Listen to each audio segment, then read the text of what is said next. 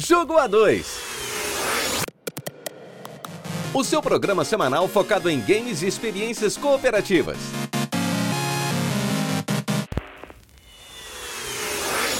O Jogo A2 é um programa totalmente independente que reflete apenas a opinião de quem o apresenta. O conteúdo é feito visando a informação e entretenimento e em momento algum tem o intuito de ofender ou chatear alguém. Se você gosta do que você ouve aqui, considere nos apoiar avaliando os nossos episódios no seu agregador de podcast favorito, ou então compartilhando esse episódio com seus amigos. Nossas redes sociais estão todas na descrição, assim como os demais links que podemos citar neste episódio. Então, sem mais delongas, vamos começar.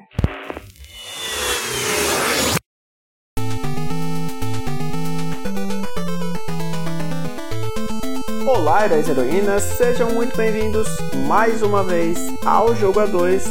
Eu sou o Léo Oliveira e hoje é dia de clássico. E eu sou Yasmin Martins, e eu confesso que eu não sei como é que o Pateta ainda não quebrou o pé. No episódio de hoje a gente vai falar um pouquinho sobre Goof Troop.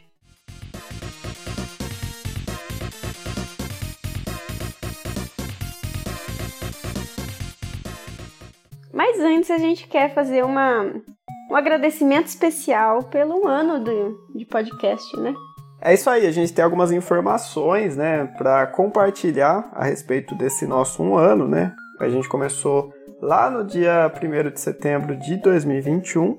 O primeiro episódio que a gente gravou foi It Takes Two, né? E eu costumo dizer que esse foi o jogo que nos incentivou a gravar o podcast, né? Porque pelo menos da minha parte, né? Não sei de você, mas quando a gente jogou junto, que eu fui perceber quantos jogos cooperativos é, já tinham sido lançados e também eram tão maravilhosos quanto ele, né? Lógico que ele foi uma experiência bem única, mas esse jogo em específico me fez olhar para trás, né? E ver o quanto que às vezes as pessoas perdiam, né, por não compartilharem uma experiência cooperativa, né, localmente, porque online a gente tem bastante coisa hoje em dia, né. É, eu acho que It Takes Two fez a gente perceber a necessidade de, de compartilhar nossa experiência, né, por ter sido um jogo muito marcante, para mim foi um jogo muito marcante, é, fez a gente notar que eu, as outras pessoas também precisavam conhecer não só esse jogo, mas também tantos outros que a gente já tinha jogado e que a gente ainda tinha vontade de jogar, né? Então a gente resolveu montar um esqueminha aí. só sentamos e gravamos e acabou dando certo. Foram 48 episódios até agora, nesse um ano. Acho que a gente falhou o quê? Umas duas vezes só. É, por motivos de, não deu, né? É, de Covid médico, foram as duas vezes que a gente não conseguiu realmente postar. Mas imprevistos acontecem e a gente manteve firme assim esse compromisso de trazer sempre um episódio com informações interessantes é, para todo mundo poder compartilhar uma experiência com alguém, com a família, com os amigos, é, dividindo aquela coisa que a gente sentiu tanta falta durante a pandemia, que é sentar no sofá com alguém e enquanto joga, bater um papo. É isso que a gente preza bastante. E desse um ano, qual foi o episódio mais ouvido? O primeiro episódio na, na nossa lista de mais ouvidos é o Dead Nation, né? Foi o segundo episódio gravado. Seguido dele, se eu não me engano, é Sonic All-Star Racing, né? All-Star Racing, isso, né? Team Racing. Team Racing, né? me confundi é o Sonic Team Racing. E o terceiro foi Bloodstained Curse of the Moon 2. Tenho saudade de todos eles. Sim, o nosso maior público é do Brasil, mas em segundo lugar vem Estados Unidos e em terceiro Alemanha. Então. Pois é, Alemanha, né? Alemanha, exatamente. e as plataformas que mais nos ouvem aí é pelo Spotify e pelo Apple Podcast. Nossos mais sinceros agradecimentos né, a você que nos acompanha, que nos prestigia e que nos compartilha né, nas redes sociais. Que tira um tempinho da sua quarta-feira ou da sua semana para escutar o episódio novo. Que indica aí também os jogos para os seus amigos, é essa a nossa intenção, né? E a gente espera que a gente sempre consiga atingir as expectativas de vocês, né?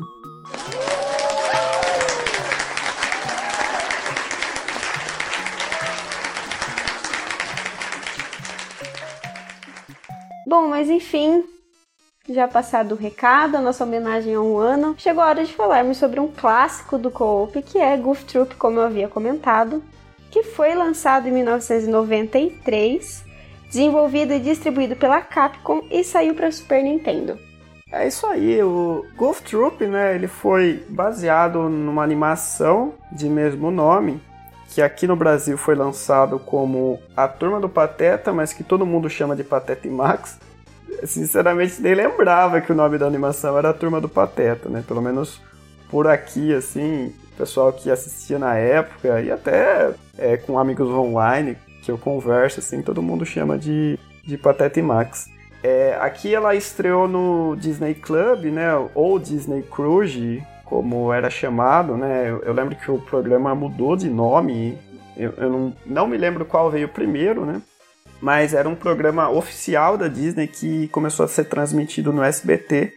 É, ele tinha uma historinha ali com atores, né? Que é uma coisa meio adolescente, assim, sabe? É, infanto-juvenil. Mas que, na real, todo mundo assistia por conta dos desenhos mesmo, né? Passava Pateta e Max, passava Super Patos, Timão e Pumba, vários desenhos que faziam parte ali do, do quadro do programa, né? Você não teve, né, contato com, com essa animação, né? Não, nunca fui assistir. Eu lembro de ver em alguns lugares, mas eu já era mais velha, então acho que vi alguma coisa na internet, coisa assim. Mas eu não assistia. Conhecia os personagens, obviamente, mas eu não assistia Pateta Max. É, eu, eu não me lembro até quando ele foi transmitido, né? Mas provavelmente, é, talvez quando ele acabou, você ainda era muito, muito Novinha, né? criança, né? né? Mas enfim, é, na década de 90, uma das maiores referências em desenvolvimento de jogos era a Capcom, né? Até hoje, inclusive, eles são, sim, né? Uma referência, eles têm grandes séries, né? Resident Evil, por exemplo, que eu gosto muito, Mega Man, alguns RPGs que eles abandonaram, como Breath of Fire, mas eles ainda continuam sendo um estúdio muito importante. E na década de 90, essa fama era ainda maior, né? Porque além de jogos de console, eles produziam também fliperamas, que eram muito bem aceitos pelo público, né? Eles desenvolveram Street Fighter 2, que foi um fenômeno absoluto, né, até hoje. Também é uma grande referência é, no estilo de jogos de, de luta. E nessa época a Disney firmou um, uma parceria né, com, com a empresa para desenvolver não só o Goof Troop, como vários jogos da companhia. Né? A gente teve DuckTales, Magical Quest, né, que trazia o Mickey e o Donald. E o Golf Troop foi mais um fruto né, dessa parceria. É, o design do, do jogo então ficou a cargo de um, um nome muito conhecido hoje em dia, que é o Shinji Mikami, né? Caso você não conheça, ele é praticamente o pai de Resident Evil, né? E eu acho até que você vê muito de Resident Evil no Golf Troop. É lógico que de uma maneira muito mais simples, sem zumbis, né? Mas é muito da estrutura do jogo você acaba encontrando ali, né? Você vê o estilo de jogo que ele gosta de criar, né? Que é aquela coisa mais de resolução de puzzles, né? Com um pouco de ação, o, aquele backtracking bem característico, né? Você vai para uma sala, tem que pegar uma chave para voltar para outra, né? E ter alguns caminhos alternativos ali. É, é algo realmente que aparentemente ele gosta de produzir, né? Mas enfim, antes da gente continuar, vamos para a história do Golf Troop, né? O que, que a gente tem? Bom, a história, como vocês já podem imaginar, é uma história que é bem simples, né? Só um background ali pro, pro que tá acontecendo, só pra gente ter um motivo para todo mundo tá brigando. É, a gente vai ter o Patete e o Max é, se distraindo num, num barquinho, pescando. Até que vem Bafo e o seu filho sendo sequestrados por um navio pirata, porque o Bafo acabou sendo é, confundido com o capitão desse navio que tinha sido engolido por uma baleia. É, é isso aí. E aí o Patete e o Max resolvem então partir em busca desse navio para tentar resgatar os seus amigos e enfrentar diversos inimigos no meio do caminho para chegar até o Bafo.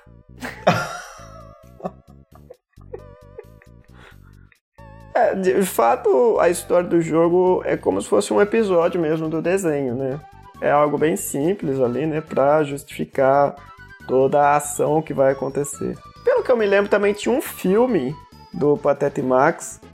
E eu, eu, lembro de ter assistido, mas eu não lembro do que acontece nele, sabe?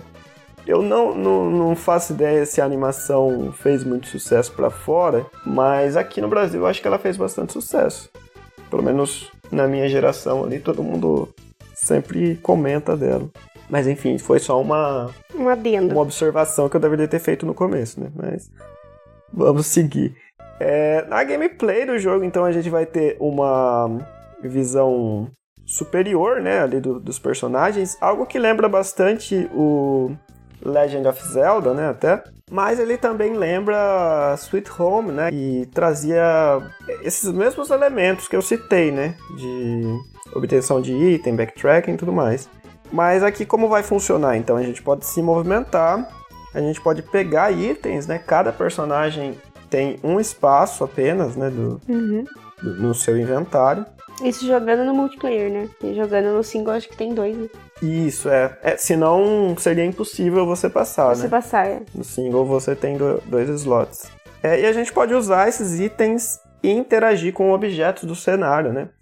Lembrando que a gente não vai ter um combate direto com os inimigos. A gente só consegue derrotar eles por meio de elementos do cenário, que nem as, as pedrinhas, né? Que a gente consegue jogar para lá e para cá. A gente ou vai derrotar vaso, eles. né? Que a gente consegue pegar, ou então. É, ou então os, os vasos e jogar neles, Sim. ou então derrubar eles com o arpão, né? O arpão ele dá uma empurradinha no, nos inimigos, você consegue derrubar eles na água. Mas o, o arpão não causa dano, né? Ele só, é, isso, só é. afasta. Por os isso que ele não que... tem, por isso que ele não tem um combate direto. É, assim, os né? itens que a gente pega não servem para dar danos, até porque são itens como chaves, né, que a gente vai pegando aí nos cenários para conseguir avançar.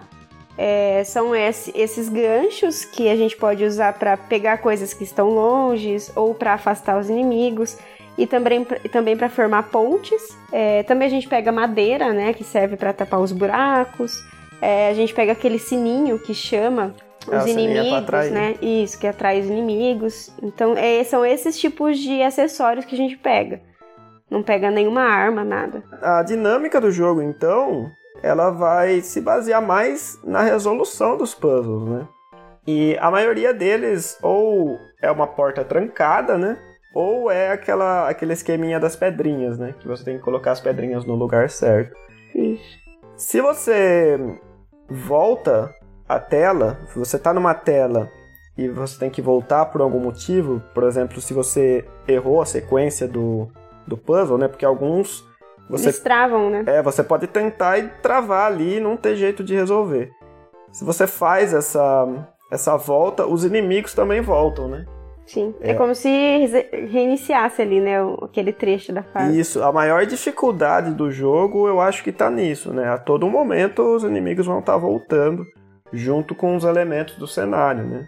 Talvez se você, se você tiver com, com pouca energia ali, né? Sim. Ou, Em alguns Pouca momentos os inimigos também te atrapalham. Então eles podem acabar chutando uma pedrinha e você não conseguir mais resolver o enigma por conta disso. Então você tem que dar conta dos inimigos e fazer com que eles não te, te atrapalhem ali na resolução do puzzle. Exatamente. E além disso, né, já que eu falei da, da energia, né, o jogo ele vai dar umas frutinhas que você consegue coletar e essas frutas elas vão dar coraçõezinhos, né? Eles vão até seis, se eu não me engano, São né? seis.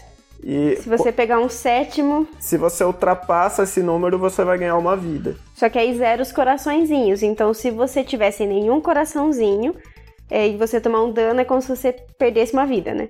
Exatamente. Geralmente os ataques dos inimigos todos vão te derrotar no mesmo instante. Né? É, ou a não ser que você esteja com seis corações completos, aí eu acho que dependendo do inimigo você toma uns dois ataques.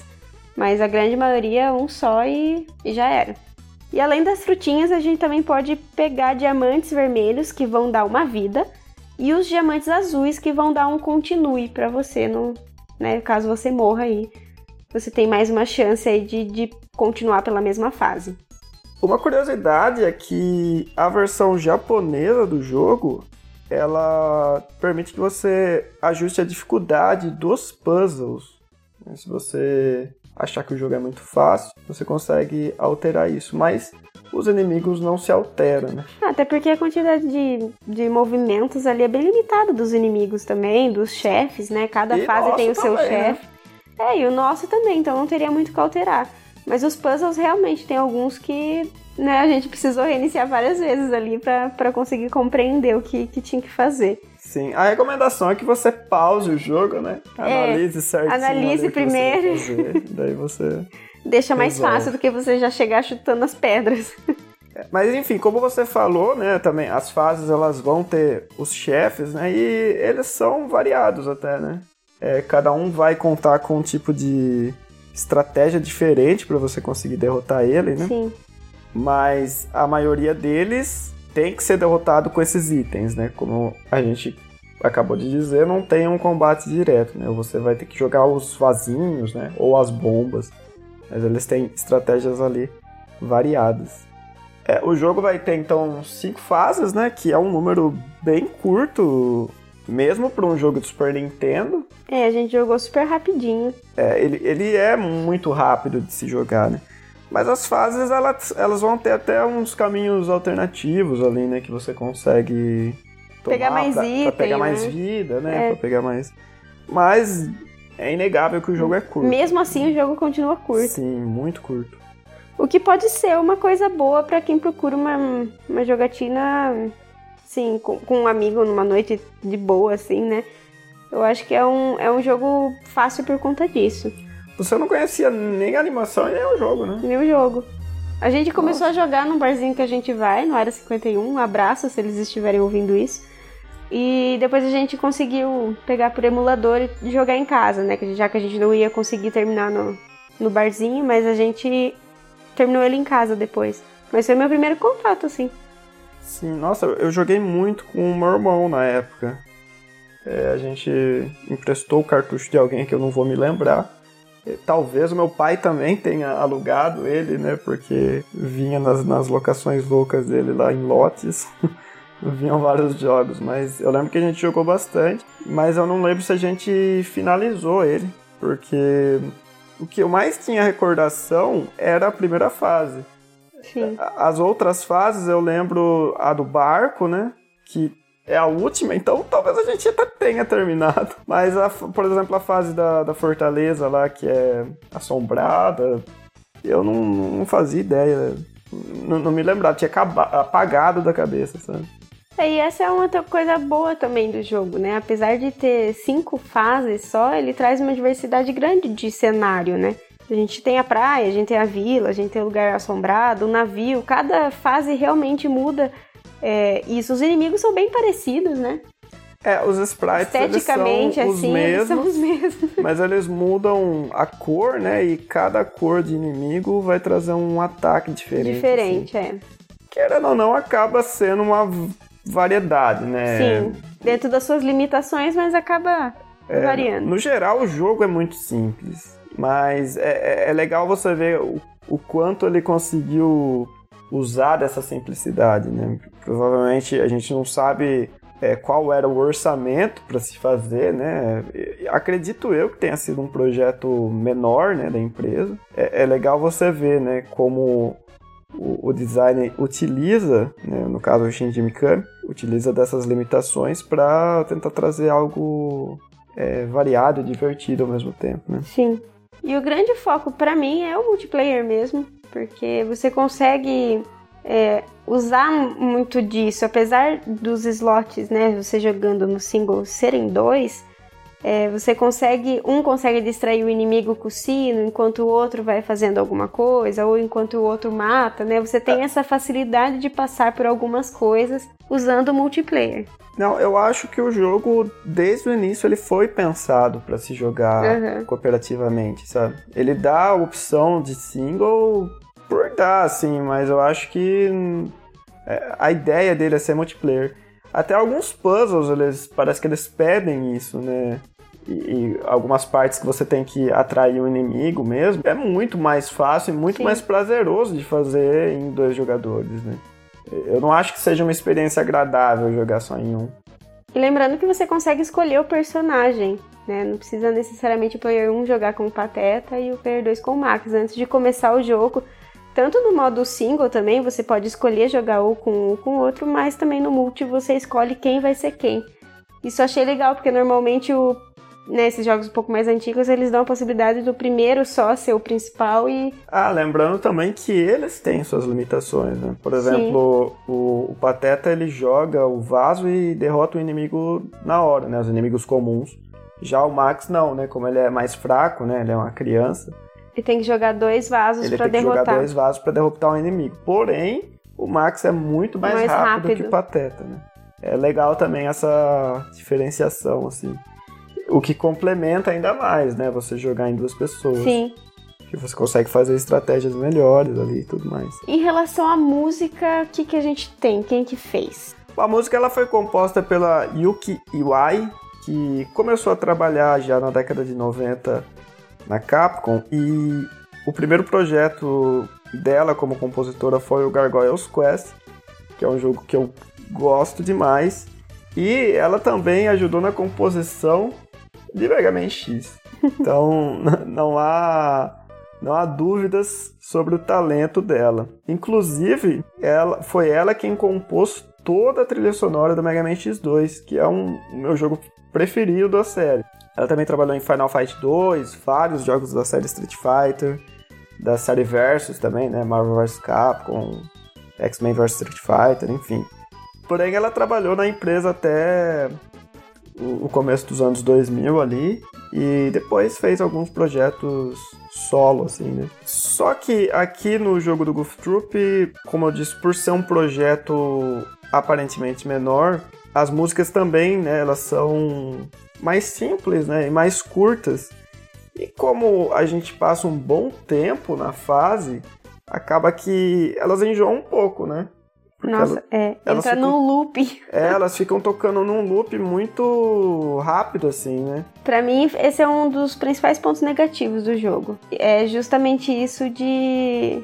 Às vezes você quer fazer, passar pelo puzzle e você precisa ficar indo e voltando várias vezes porque você fez errado tal. E a música chega uma hora que ela entra na cabeça e você já nem consegue mais concentrar. Você não pensa mais. Você não pensa mais no puzzle. É, é, não, não que a música não é seja é ruim. ruim é, as músicas são legais, né? Sim. né? Elas, elas fazem parte ali da ambientação, elas passam a sensação, né, de que você tá jogando algo relacionado ao Pateta, né? Elas são meio animadas, assim, né? Não sei, é... Não sei como definir É isso, característico. Mas é, é, parece muito característico do personagem.